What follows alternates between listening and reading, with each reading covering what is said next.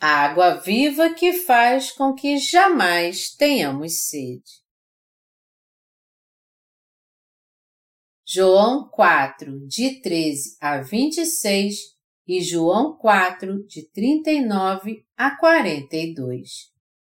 Afirmou-lhe Jesus: Quem beber desta água tornará a ter sede.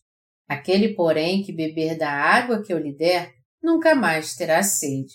Pelo contrário, a água que eu lhe der será nele uma fonte a jorrar para a vida eterna. Disse-lhe a mulher: Senhor, dá-me dessa água para que eu não mais tenha sede, nem precise vir aqui buscá-la. Disse-lhe Jesus: Vai, chama teu marido e vem cá. Ao que lhe respondeu a mulher: Não tenho marido, replicou-lhe Jesus. Bem disseste, não tenho marido porque cinco maridos já tiveste, e este que agora tens não é teu marido. Isto disseste com verdade. Senhor, disse-lhe a mulher, vejo que tu és profeta. Nossos pais adoravam neste monte, vós, entretanto, dizeis que em Jerusalém é o lugar onde deve-se adorar. Disse-lhe Jesus, Mulher, podes crer-me que a hora vem quando nem neste monte nem em Jerusalém adorareis ao Pai. Vós adorais o que não conheceis. Nós adoramos o que conhecemos, porque a salvação vem dos judeus. Mas vem a hora, e já chegou, em que os verdadeiros adoradores adorarão o Pai em espírito e em verdade, porque são estes que o Pai procura para seus adoradores. Deus é espírito e importa que os seus adoradores o adorem em espírito e em verdade. Eu sei, respondeu a mulher, e há de vir o Messias, chamado Cristo. Quando ele vier, nos anunciará todas as coisas. Disse-lhe Jesus: Eu o sou, eu que falo contigo. Muitos samaritanos daquela cidade creram nele, em virtude do testemunho da mulher e anunciara. Ele me disse tudo quanto tenho feito. Vindo, pois, os samaritanos ter com Jesus, pediam-lhe que permanecesse com eles, e ficou ali dois dias. Muitos outros creram nele por causa da sua palavra e diziam à mulher: Já agora não é pelo que disseste que nós cremos, mas porque nós mesmos temos ouvido e sabemos que este é verdadeiramente o Salvador do mundo. A mulher de Sicar Uma mulher de Sicar, cidade da Samaria, havia tido cinco maridos. E para não ser insultada pelos moradores da sua vila, essa mulher costumava ir tirar água do poço de Jacó com um cântaro na cabeça ao meio-dia, quando todos estavam tirando uma soneca. Um dia ela veio pegar água nesse horário, como sempre, mas Jesus estava sentado no poço. Quando ela chegou e começou a tirar água do poço, Jesus lhe disse: Mulher, dá-me de beber. Ao olhar para aquele homem, ela percebeu que ele era judeu. O traje dos judeus era composto de um tecido que envolvia seu corpo como um lençol e uma parte ficava sobre o ombro. Jesus usava esse tipo de traje. Aquela mulher então perguntou a Jesus: Como você, sendo judeu, me pede de beber, sendo eu uma mulher samaritana? Aquela mulher disse isso porque samaritanos e judeus, mesmo pertencendo à nação de Israel, tinham um muro entre seus corações. Ela disse aquilo porque os judeus consideravam os samaritanos que tinham sangue misturado com um povo inferior e os ignoravam, tratando-os com desrespeito. Jesus então lhe falou sobre a água da vida. Se conheceras o dom de Deus e quem é o que te pede, dá-me de beber, tu lhe pedirias, e ele te daria água viva. João 4, 10. Ao passo que a mulher disse a Jesus: Senhor, Tu não tens como atirar e o poço é fundo, onde, pois, tem a água viva.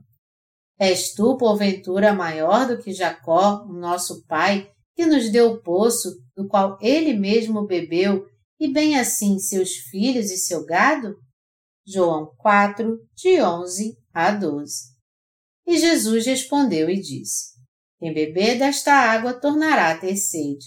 Aquele, porém, que beber da água que eu lhe der, nunca mais terá sede.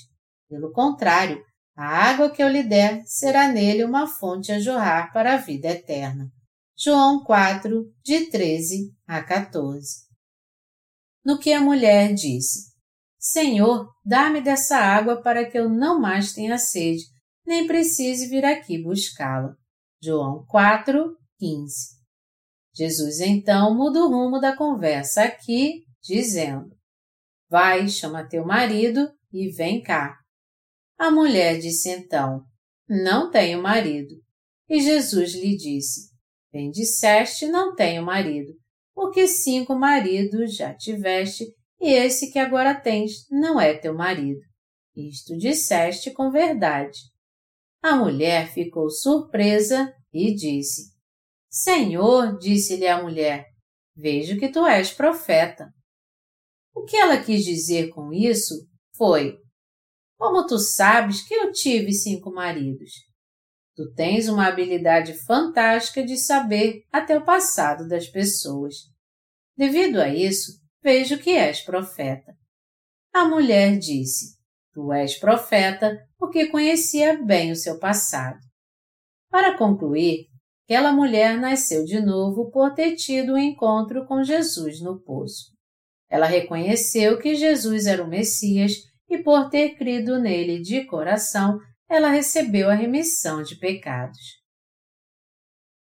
Como você e eu éramos? Como aquela mulher, você e eu vivíamos neste mundo com muitos maridos que não eram realmente nossos. Porque as mulheres querem casar para ter um marido. Porque elas acham que serão felizes se viverem ao lado de alguém. Que tipo de maridos tínhamos então? A princípio, nosso primeiro marido era o dinheiro. Nós achávamos que tudo seria perfeito se tivéssemos dinheiro. No entanto, o dinheiro não pôde trazer ao nosso coração a remissão de pecados nem a vida eterna. Nós também achávamos que o prestígio secular era o nosso segundo marido. Quando nós pensamos em ser grandes neste mundo e nos tornarmos famosos estudando muito para termos um cargo no governo ou um diploma de doutorado, ou quando pensamos em viver neste mundo tendo pelo menos tal honra, isso se torna nosso marido espiritual. No entanto, essa honra tão somente não é conseguida com facilidade, assim como não dura para sempre nem pode nos dar a vida eterna. Tem vezes que só buscamos os prazeres achando que isso é a melhor coisa do mundo. E tem vezes que também buscamos o poder secular. Porém, mesmo dinheiro, honra, prazer, poder e etc., não podem trazer solução para os problemas do coração. É por isso que nós tentamos nos afastar do mundo e abraçamos a religião, e da mesma maneira tentamos nos aprofundar nela, achando que isso preencherá o vazio do nosso coração. Mas não conseguimos fazer isso. Ao tentarmos fazer algo bom por conta própria, entrando para uma religião do mundo, nós nos tornamos como aqueles que têm desejos fúteis. Portanto, por nós termos vivido com um marido chamado dinheiro, não podemos desfrutar da remissão de pecados e nem tivemos paz na nossa alma com todo este dinheiro. Nosso coração continuou se sentindo culpado, vazio, sujo, isso porque ainda estávamos ligados ao nosso primeiro marido, chamado dinheiro. O segundo marido é a honra, nós vivíamos casados com um marido chamado Honra. Mesmo assim, este marido chamado Honra não pôde trazer a verdadeira realização ao nosso coração. Depois disso, nós vivemos com um marido chamado Prazer. e nós também vivemos com o marido chamado poder, religião mundana e, por último, a satisfação do nosso ego. Mas tudo isso foi em vão. Eles nunca puderam nos dar a verdadeira satisfação. Todavia, o Senhor disse: Aquele, porém, que beber da água que eu lhe der, nunca mais terá sede. Pelo contrário, a água que eu lhe der será nele uma fonte a jorrar para a vida eterna. João 4, 14. Nós podemos encontrar a verdade da água viva espiritual e do Evangelho da Água e do Espírito pela fé. Do mesmo modo, ao encontrarmos o Senhor, nós podemos receber a água viva que faz com que nunca mais tenhamos sede. Nosso Senhor nos deu a satisfação eterna nos fazendo receber a remissão de pecados. Nosso Senhor deu a você e a mim, que cremos no Evangelho da Água e do Espírito, a água viva para que nós nunca mais tenhamos sede. A água viva não pode ser encontrada nas doutrinas religiosas deste mundo. Mas agora nós recebemos a remissão de pecados por termos encontrado o Senhor e a verdade que faz com que nós nunca mais tenhamos sede espiritual. Meus amados irmãos, qual é a fonte de águas vivas que jorra para a vida eterna em nosso coração? Nosso Senhor disse que nos daria uma fonte de águas vivas que jorraria para a vida eterna. Então, que fonte é essa? Nós temos que saber o que é a água viva pela qual alcançamos a vida eterna. Amados irmãos, conforme nós continuamos vivendo neste mundo, depois de termos recebido a remissão de pecados por termos conhecido e crido no Evangelho da Água e do Espírito, nós temos que considerar sempre o fato do Senhor ter apagado nossos pecados. Crendo pela fé, que o Senhor apagou todos os nossos pecados de uma vez por todas quando veio a este mundo e levou todos eles de uma só vez ao ser batizado por João Batista, nós temos que nos lembrar sempre que não temos mais pecados em nosso coração.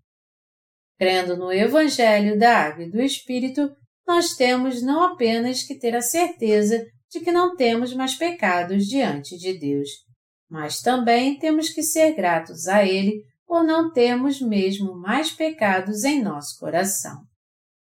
Graças ao nosso Senhor, nós sabemos e cremos plenamente que não temos mais pecados. Eu sou um justo, eu não tenho mais nenhum pecado em meu coração porque eu recebi a remissão de pecados. Sempre que pensarmos em Deus e lembrarmos que Ele apagou todos os pecados do nosso coração com o Evangelho da Água e do Espírito, aí é que nós estaremos realmente bebendo a água da vida eterna que o Senhor nos deu. O fato de bebermos a água viva que faz com que não tenhamos mais sede significa justamente que os pecados do nosso coração de fato sumiram quando cremos e reconhecemos de coração a verdade de que o Senhor nos salvou, apagando todos os nossos pecados de uma vez por todas pela palavra do Evangelho da Água e do Espírito. E nós sabemos exatamente que essa é a fé que nos leva a beber a água da vida eterna. Aqueles que não receberam a remissão de pecados pela fé, crendo no Evangelho da Água e do Espírito, não podem dizer que não têm pecado em seu coração. E por não terem recebido a graça de estar sem pecado no seu coração, eles não conhecem a verdadeira salvação. Eles também continuam sofrendo a vida toda por causa dos seus pecados e também não conseguem se sentir como pessoas que foram libertas de todos os pecados e não têm mais nada a ver com eles. Só você e eu que realmente cremos no Evangelho da Água e do Espírito é que podemos ter a experiência de que não existe mais pecados em nosso coração e desfrutar da verdadeira paz. Quando meditamos no Evangelho da Água e do Espírito, podemos entender que a grande e profunda graça da salvação é o fato de não haver mais pecado em nosso coração, pois todos eles foram transferidos para Jesus Cristo. Mas, amados irmãos, isso não é algo que todos conseguem sentir. Para aqueles que não receberam de Deus a purificação dos seus pecados através do Evangelho da Água e do Espírito, só a dor, lamento e tristeza. A verdade é que eles ainda nem chegaram perto de conhecer o verdadeiro Evangelho, nem conhecem o verdadeiro significado da bênção da remissão de pecados. Até mesmo nosso homem exterior, que recebeu a remissão de pecados crendo no Evangelho da Água e do Espírito, às vezes se sente como eles e lamenta. Desventurado homem que sou, quem me livrará do corpo desta morte? Romanos 7, 24. Tem vezes em que nos sentimos desencorajados por causa de certas coisas que acontecem conosco e de certas dificuldades que vêm sobre nós. Porém, nós temos a verdadeira paz no nosso coração porque temos o Evangelho da Água e do Espírito que nunca nos deixa sentir sede, e porque cremos neste Evangelho. Nós que recebemos a remissão de pecados de uma vez por todas por crermos no Evangelho da Água e do Espírito, podemos viver o tempo todo confiando na graça abundante que, como um rio, jorra sobre nós todos os dias. Até mesmo quando nós enfrentamos alguma dificuldade e também quando meditamos sobre nós mesmos, nós cremos e nos regozijamos por termos nos tornado justos diante de Deus, pelo fato dos nossos pecados terem desaparecido e por não termos mais nenhum pecado, pois todos eles foram transferidos ao Senhor Jesus Cristo através do batismo que ele recebeu. Nós vivemos dando graças ao Senhor porque sentimos todo dia algo maravilhoso no nosso coração, que não existe em nós um simples pecado e que todos os nossos pecados, ou seja, os pecados que tínhamos no mundo, não existem mais porque todos eles foram transferidos a Jesus quando ele foi batizado. Nós somos aqueles que continuam bebendo a água da vida eterna enquanto vivemos neste mundo e depois de termos recebido a remissão de pecados que nosso Senhor nos deu. Nosso Senhor disse: Aquele, porém, que beber da água que eu lhe der, nunca mais terá sede. Pelo contrário, a água que eu lhe der será nele uma fonte a jorrar para a vida eterna. João 4, 14. Quando cremos nesse versículo, podemos confessar: Senhor, eu sei que me tornei alguém sem pecado. Eu recebi a salvação e me tornei um justo porque eu recebi a remissão de pecados crendo no Evangelho da Água e do Espírito. A questão é que bebemos a água da vida eterna dia após dia, meditando no Evangelho da Água e do Espírito. Você e eu bebemos a água da vida eterna todos os dias, crendo no Evangelho da Água e do Espírito.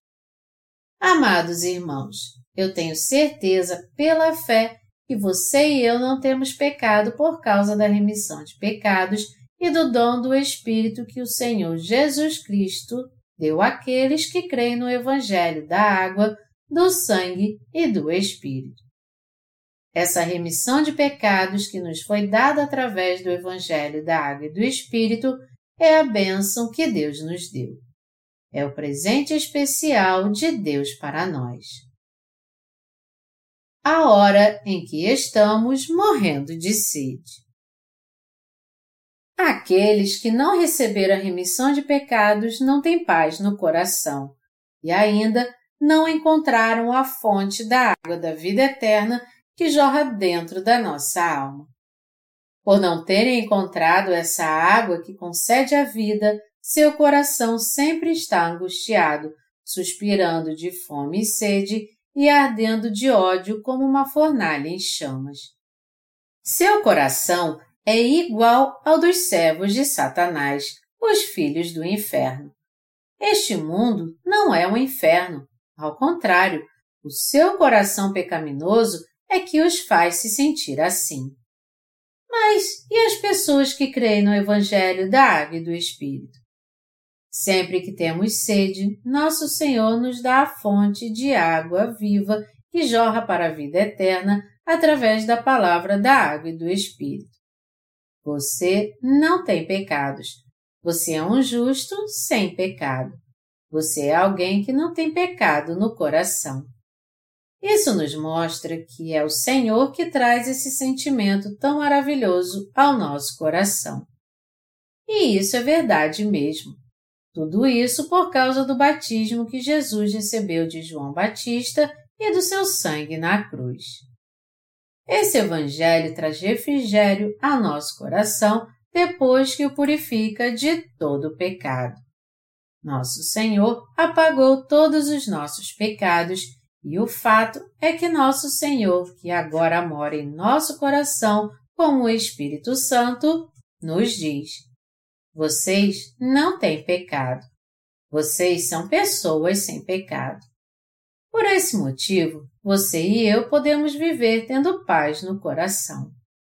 Mas, mesmo tendo essa paz, muitas vezes enormes ondas se levantam em nosso coração por causa de alguma dificuldade. Há muitos momentos em que nosso coração fica angustiado. Às vezes, nosso coração estremece como um tsunami vindo do mar.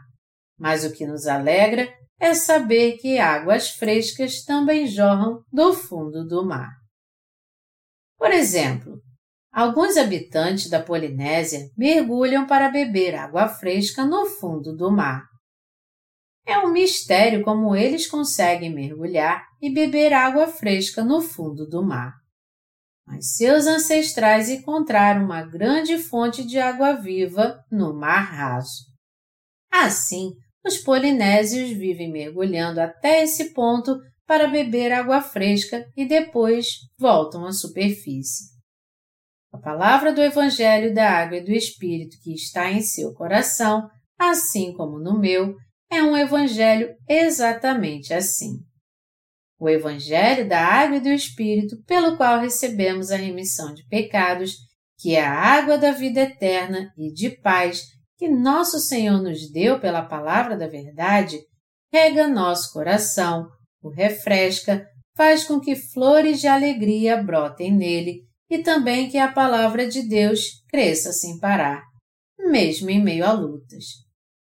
Em qualquer luta ou dificuldade, é justamente o Evangelho da Água e do Espírito e da remissão de pecados que faz com que nossa fé cresça e vençamos tudo isso.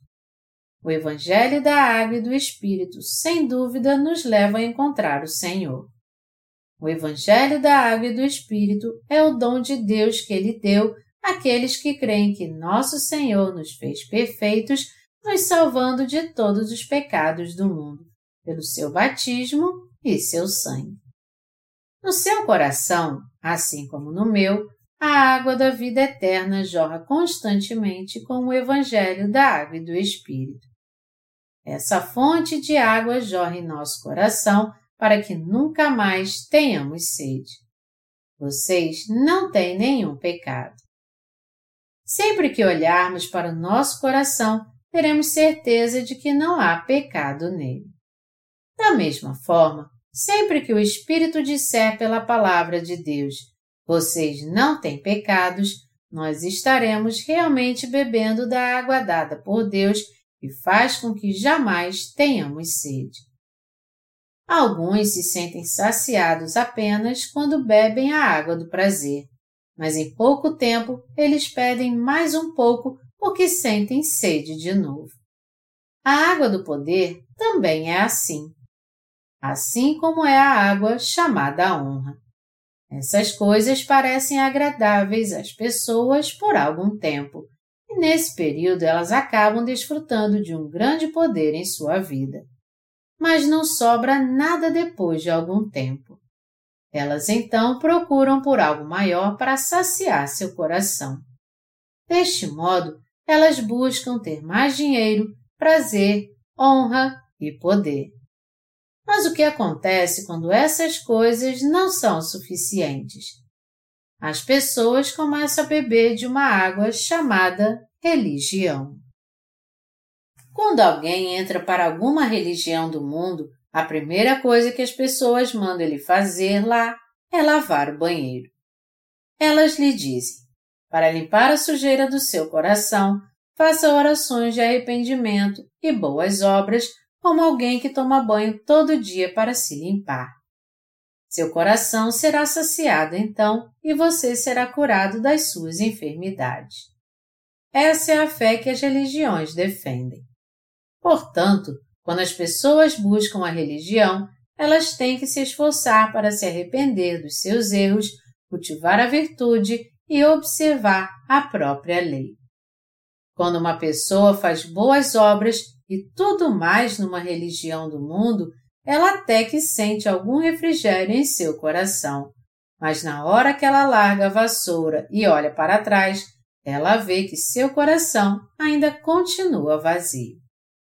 Até mesmo no cristianismo, a verdade é que as pessoas que ainda não nasceram de novo, por não crerem no Evangelho da Água e do Espírito, estão simplesmente levando uma vida religiosa. Elas vão à igreja, louvam a Deus com toda a sua força. Santo, Santo, Santo, Deus Onipotente.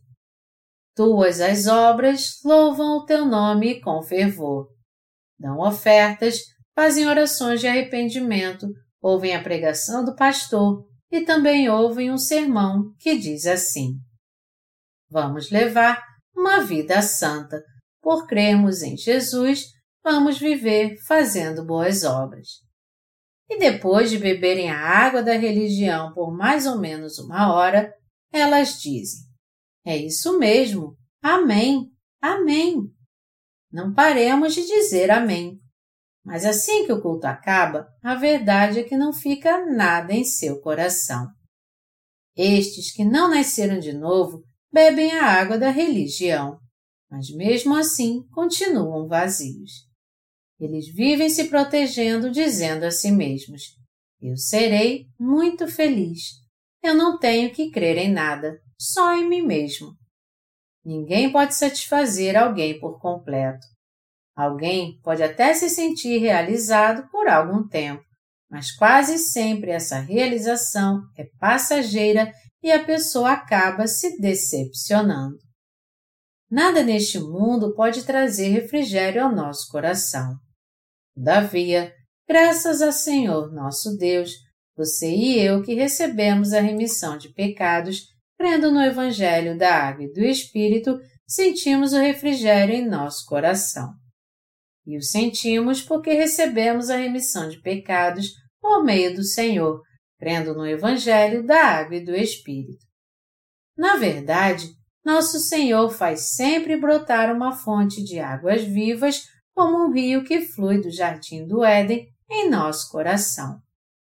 O Senhor faz com que um rio de paz e um rio das bênçãos de Deus fluam em nosso coração.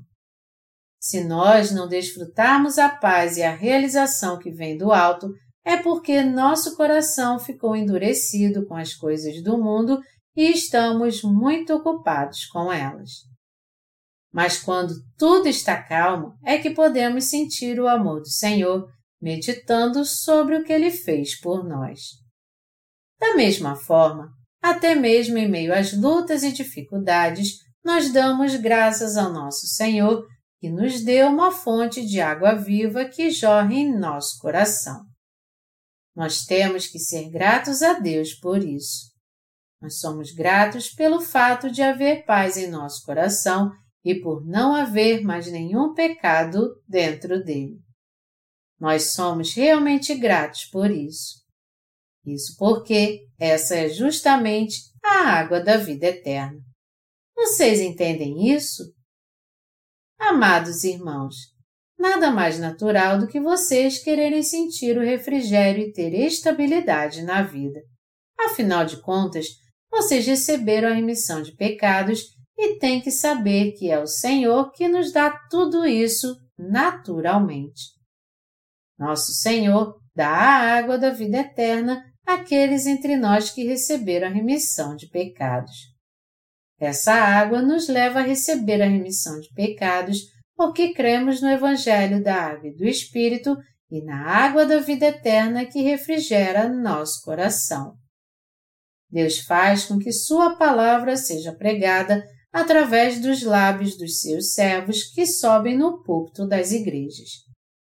Quando a fé que vem de Deus te alcança por meio da Sua palavra, nosso Senhor derrama em nosso coração a água da vida eterna e assim o sacia. Por outro lado, se alguém que recebeu a remissão de pecados não fizer parte da Igreja de Deus para ouvir a palavra, a fonte de água espiritual secará. Ele cavou bem fundo o solo do seu coração, mas parou de cavar assim que a água começou a jorrar. A fonte de águas que estava jorrando foi soterrada pela areia e por sujeira então.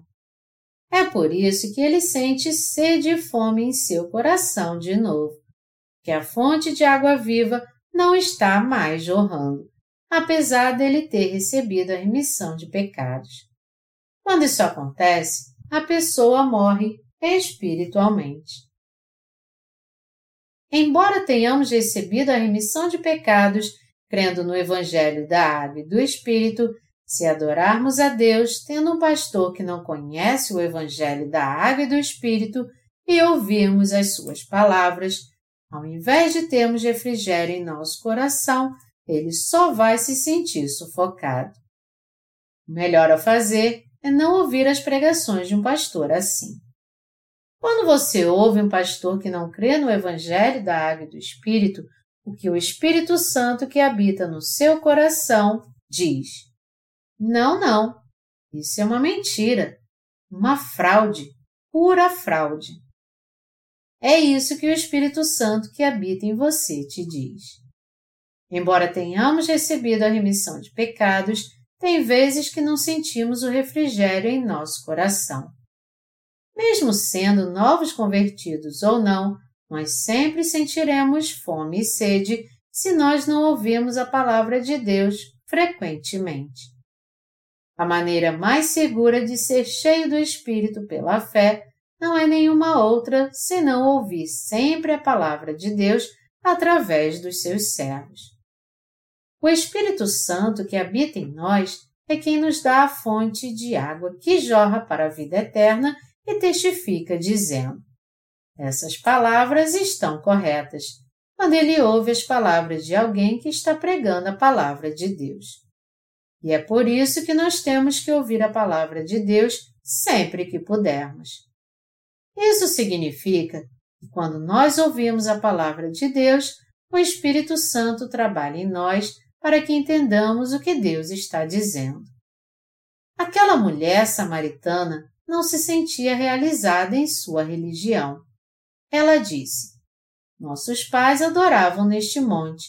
Vós, entretanto, dizeis que em Jerusalém é o lugar onde se deve adorar. João 4, 20. Como aquela mulher, muitos cristãos acham que a seita que pertencem é a melhor. Os samaritanos achavam que a sua seita era melhor, assim como os fariseus achavam que sua seita era melhor. No entanto, o que foi que nosso Deus disse àquela mulher? Ele disse: Não será nessa nem naquela montanha, mas virá a hora em que os verdadeiros adoradores adorarão o Pai em espírito e em verdade. Ele também disse que Deus é espírito, e importa que os seus adoradores o adorem em espírito e em verdade. João 4, 24. Deus é espírito.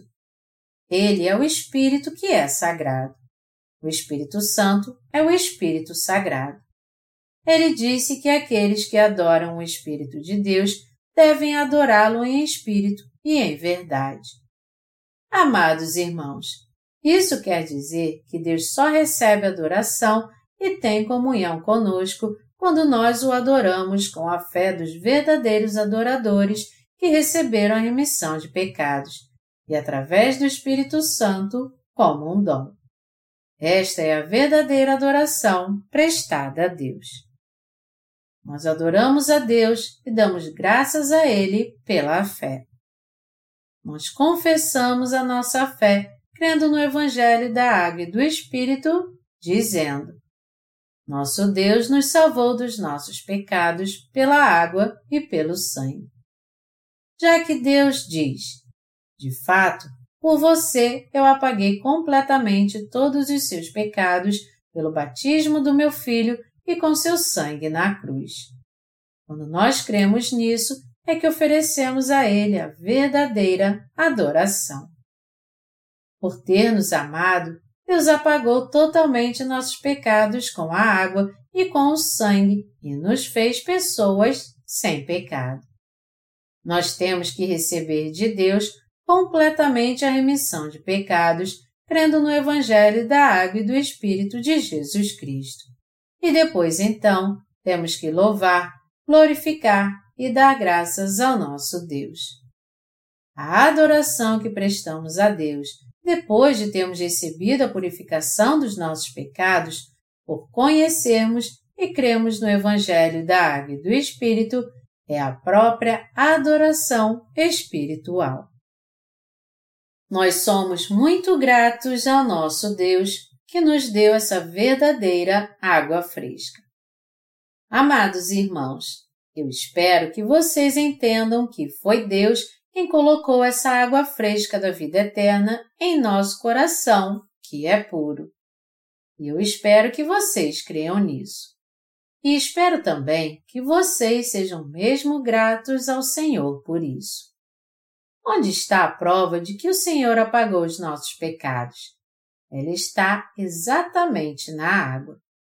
O fato de você e eu termos um coração sem os pecados do mundo, essa é a prova definitiva e final. É claro que a palavra de Deus é a prova definitiva. Necessário a palavra de salvação para se receber a remissão de pecados.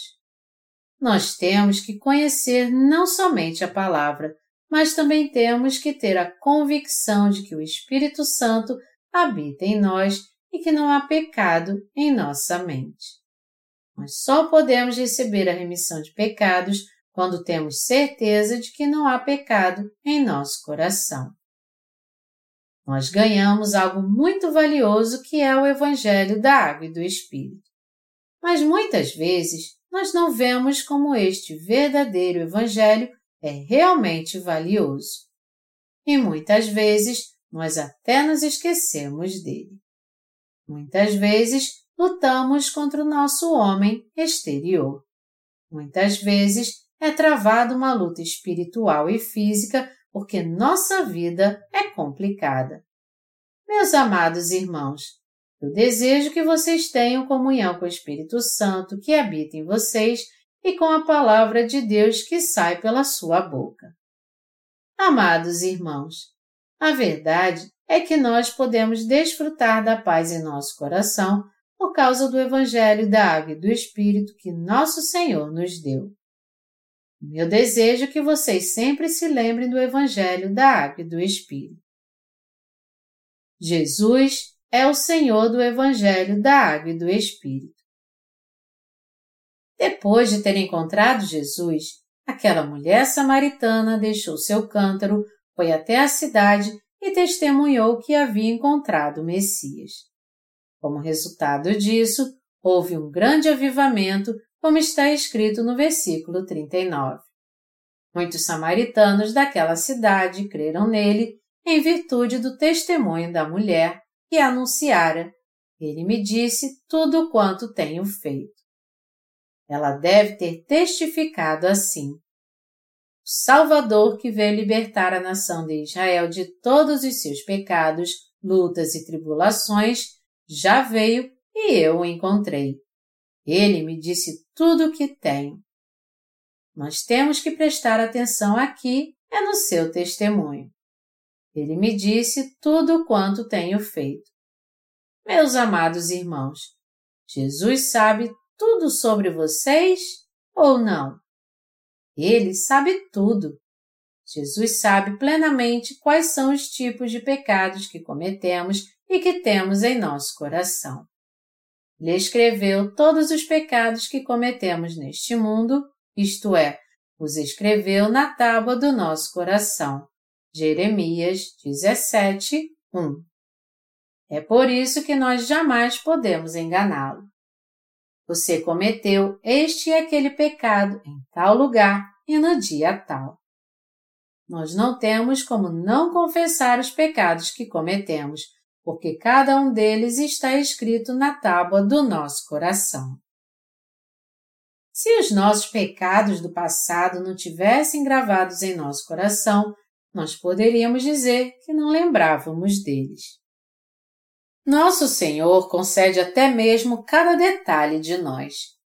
É por isso que ele os escreveu dentro do coração de cada um de nós para que nunca pudéssemos negá-los. Os nossos pecados foram escritos com ponta de diamante. É por isso que não há desculpa e todos nós não podemos dizer que não temos pecado. Se nós confessarmos nossos pecados a Deus, Ele então virá ao nosso encontro com perfeito amor da sua salvação. Nosso Senhor nos diz: sim, há pecados em seu coração e por isso você precisa muito do Senhor, seu Salvador. Eu apaguei todos os seus pecados com meu batismo e meu sangue na cruz. Foi assim que eu apaguei todos os seus pecados. Este é o meio pelo qual nós recebemos a remissão de pecados pela fé. Aquela mulher samaritana foi à cidade e deu testemunho de Jesus Cristo. E muitas pessoas receberam a salvação através do testemunho dela. Isso significa que muitas pessoas passaram a crer em Jesus. Não há melhor estratégia para se pregar o Evangelho do que o testemunho de salvação de uma pessoa que recebeu a remissão de pecados. Não existe um método melhor de pregar o Evangelho do que o testemunho que diz que nosso Senhor nos salvou como encontramos o Senhor e como nos tornamos pessoas sem pecado ao recebermos a remissão de pecados. Se você quer mesmo falar com alguém sobre o Evangelho da Água e do Espírito, então comece contando para ele como você encontrou o Senhor, ao invés de dizer a ele apenas que venha para a igreja. Eu sofri muito por causa dos meus pecados e meu coração era vazio mas meu Senhor me salvou, apagando todos os meus pecados, vindo a essa terra, sendo batizado e derramando seu sangue na cruz. Ao ser batizado, Jesus levou todos os pecados do mundo. E assim ele me salvou de todos os meus pecados. Meu coração sente o refrigério agora porque ele me deu a água da vida eterna. Nós temos que estar preparados para dar o testemunho da nossa salvação dessa maneira. As pessoas vieram para Jesus ao ouvirem o testemunho da mulher samaritana, mas depois elas receberam a remissão dos seus pecados, tendo certeza da palavra, porque elas a ouviram diretamente de Jesus. Amados irmãos, aqueles que realmente encontram o Senhor podem pregar este Evangelho da Água e do Espírito, dando aos outros o testemunho da sua salvação. Nosso Senhor é aquele que nos salvou. É sempre bom e agradável ouvir toda hora que o Senhor nos salvou com a água e com o sangue. Nós também precisamos testemunhar a nossa salvação para salvar almas pregando o Evangelho. Testemunhar nossa salvação não é glorificar a nós mesmos, é glorificar o sacrifício de amor de Jesus Cristo. E não há problema algum em fazermos isso. Aqueles que nasceram de novo da água e do Espírito devem pregar o Evangelho da água e do Espírito. Do mesmo modo que a mulher samaritana deixou seu cântaro e correu para anunciar o Evangelho antes de tudo, e só depois voltou à sua rotina diária, nós também temos que anunciar o Evangelho da Água e do Espírito com a máxima urgência. Nós temos que pregar o nome do nosso Senhor que nos deu a água da vida eterna. E nós podemos pregar sobre ela porque já a recebemos. Desde que nascemos, nós sempre nos sentimos vazios antes de encontrar o Senhor. E é por isso que no passado nós costumávamos sempre cantar certas músicas do mundo. Entre elas havia uma chamada Caça-Baleia, que começava assim: Eu bebo cerveja, canto e danço, mas a única coisa que há em meu coração é a tristeza. A letra dessa música me fez pensar muito sobre o seu significado. E havia também uma canção popular que dizia: Sentado em frente a uma pequena fogueira, depois que a fumaça se assenta, o que resta na vida são somente cinzas. Eu refleti muito sobre o sentido da minha vida a partir da letra dessa canção. Ela nos diz que quando a vida acaba, só sobram cinzas, e não há nada além disso na vida. Eu fiquei pensando em como a vida é como essa pequena fogueira que fica acesa por algum tempo mas só deixa cinzas no final, irão desaparecer para sempre assim que o vento soprar sobre elas. Ao perceber através das canções populares da Coreia que a vida era assim mesmo, eu vivia sofrendo mais ainda. Então, eu achei que tinha que ter um objetivo, uma visão e buscar algo mais, como a canção continuava dizendo. Eu bebo cerveja, canto e danço, mas a única coisa que há em meu coração é a tristeza. Voltemos para o mar do Oriente. Voltemos a caçar baleias. Eu achava que tinha que ir a um lugar bem distante e grande para caçar baleias. Eu achava que tinha que fazer algo neste mundo, já que havia nascido como ser humano. Naquela época, o presidente Park Chung-hee estava no poder e o movimento de expansão econômica da Coreia, que tinha o lema Amanhã será melhor, amanhã será melhor, estava no auge. As pessoas naqueles dias acordavam bem cedo de manhã e até achavam que era pecado acordar mais tarde. Quando eu ia dormir tarde e acordava tarde no outro dia, eu me sentia culpado quando via meus vizinhos com a vassoura na mão e varrendo a calçada.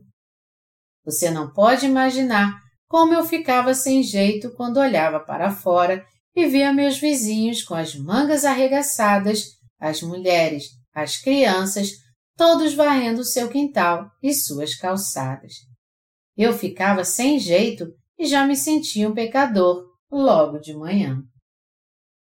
Devia haver um plano no coração de todo mundo que desse à sua vida um sentido de viver, seja ele qual for, para que todos desejassem ter algo neste mundo. Se não há nada a fazer, como é que alguém pode ir atrás do seu sonho? Só haveria tristeza no coração das pessoas se elas bebessem, cantassem e dançassem. E já que só existe tristeza no nosso coração, o que mais podemos fazer? Alguém pode ter plena realização em seu coração se ficar rico? Meus amados irmãos, quando eu era jovem, eu tinha muito dinheiro, mas eu gastei muito dinheiro também. Quando eu era jovem, os outros meninos gastavam cinco won, que valia mais ou menos cinco reais nos meados dos anos 60. Num dia eu gastava 50 won. Naquela época, 5 won era dinheiro suficiente para uma criança gastar num dia.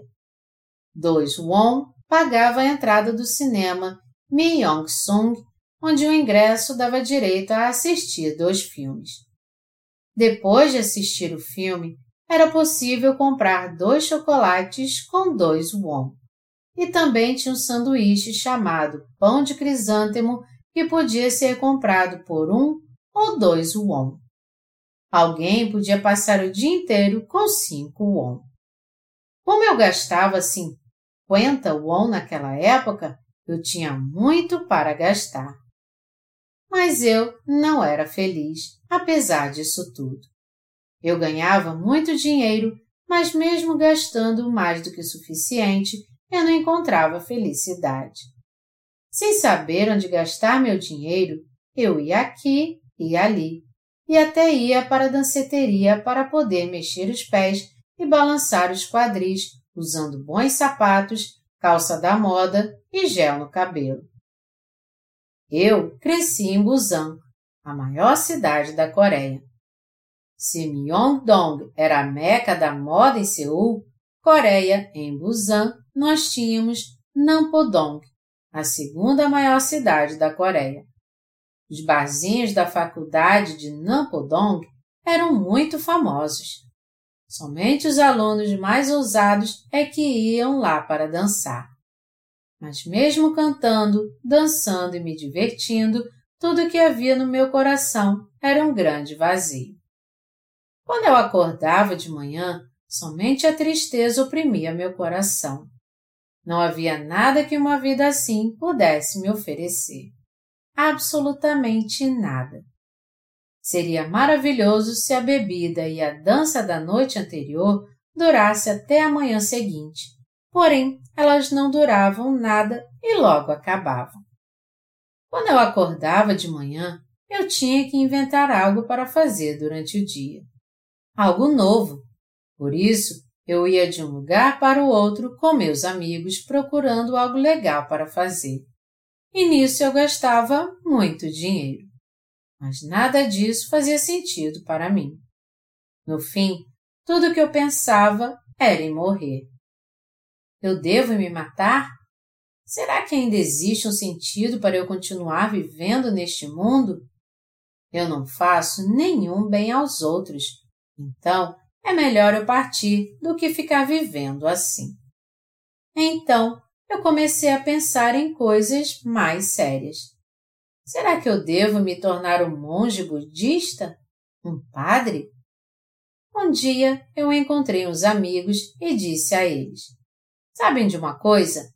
Eu acho que nós não fazemos nenhuma diferença neste mundo e que ele não precisa de nós.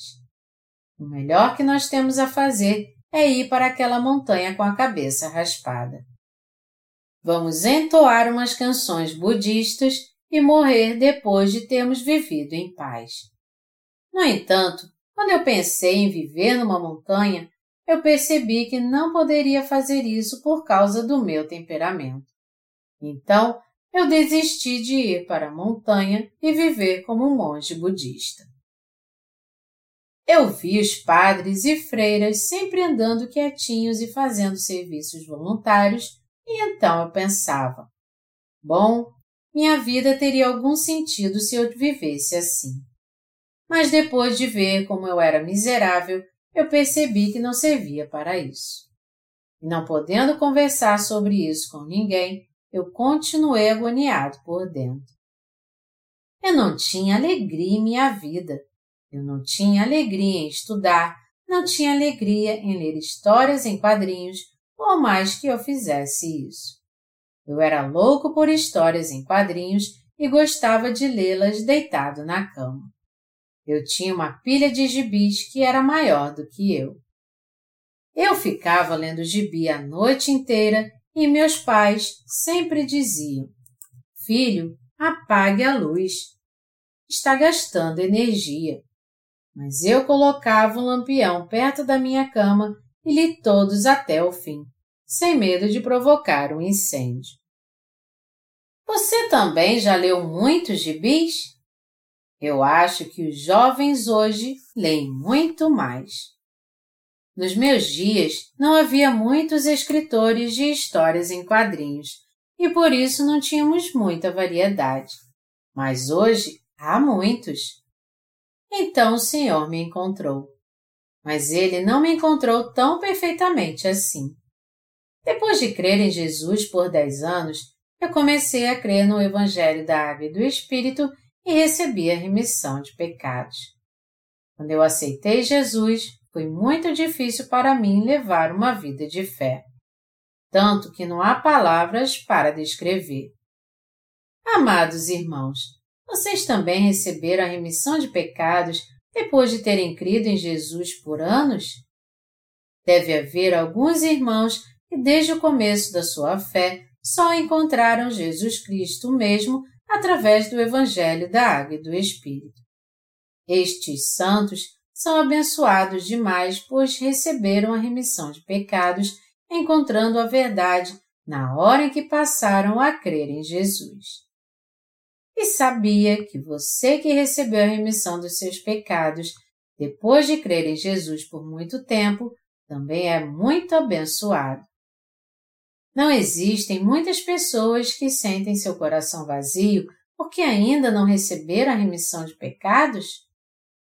Quando seu coração se sente vazio, elas vão orar no monte. Depois de jejuar por três dias na semana sem comer nada e só beber um pouco d'água guardada num pote, suas pernas começam a tremer e seus olhos ficam fundos. Depois de três dias de jejum, elas começam a ver um prato de macarronada bem quentinho com o bife em cima. Esse com certeza é o céu. Mas como é que pode haver um prato de macarronada nesse lugar? E o mais estranho é que o prato de macarronada está de cabeça para baixo. A verdade é que as pessoas ficam fora de si. Aqueles que creem em Jesus sem conhecer o Evangelho da Água e do Espírito, vão continuar passando por essa provação. Chorar não vai me salvar. Mesmo que minha face estivesse banhada em lágrimas, isso não poderia tirar o medo que sinto. Não poderia purificar os pecados de todos estes anos. Chorar não vai me salvar. Amados irmãos, por mais que façamos orações de arrependimento, gritemos e choremos, nossos pecados não serão purificados desse jeito. É uma agonia quando nossos pecados não desaparecem. Como é agonizante fazer jejum 40 dias para ter os pecados apagados. Fazer isso não apaga os pecados, mas as pessoas fazem isso com todo fervor porque ter pecados é mais doloroso que isso. Tente ficar sem comer por dez dias fazendo um jejum. O rosto que já está pele e osso fica ainda mais esquelético. Como a pessoa deseja comer o que ela gosta. Ao longo de um jejum, alguém pensa: assim que o jejum acabar, eu vou comer uma feijoada com tudo que tem direito. Nessa hora, as pessoas pensam tanto em comida que chegam à beira da loucura. Vamos supor que o jejum fosse acabar hoje à meia-noite. Como eu queria que as horas passassem rápido, eu ficava olhando o relógio como um louco. Quando parecia que já tinha passado 30 minutos, na verdade só tinha passado cinco minutos. Então eu pensava, Ainda faltam 25 minutos. Caramba, como pode o tempo passar assim tão devagar? Então, para passar o tempo, eu de propósito acordaria a pessoa que estava ao meu lado jejuando comigo e diria: Tente acordar. Onde é que você morava antes de vir para cá? Por que você está jejuando?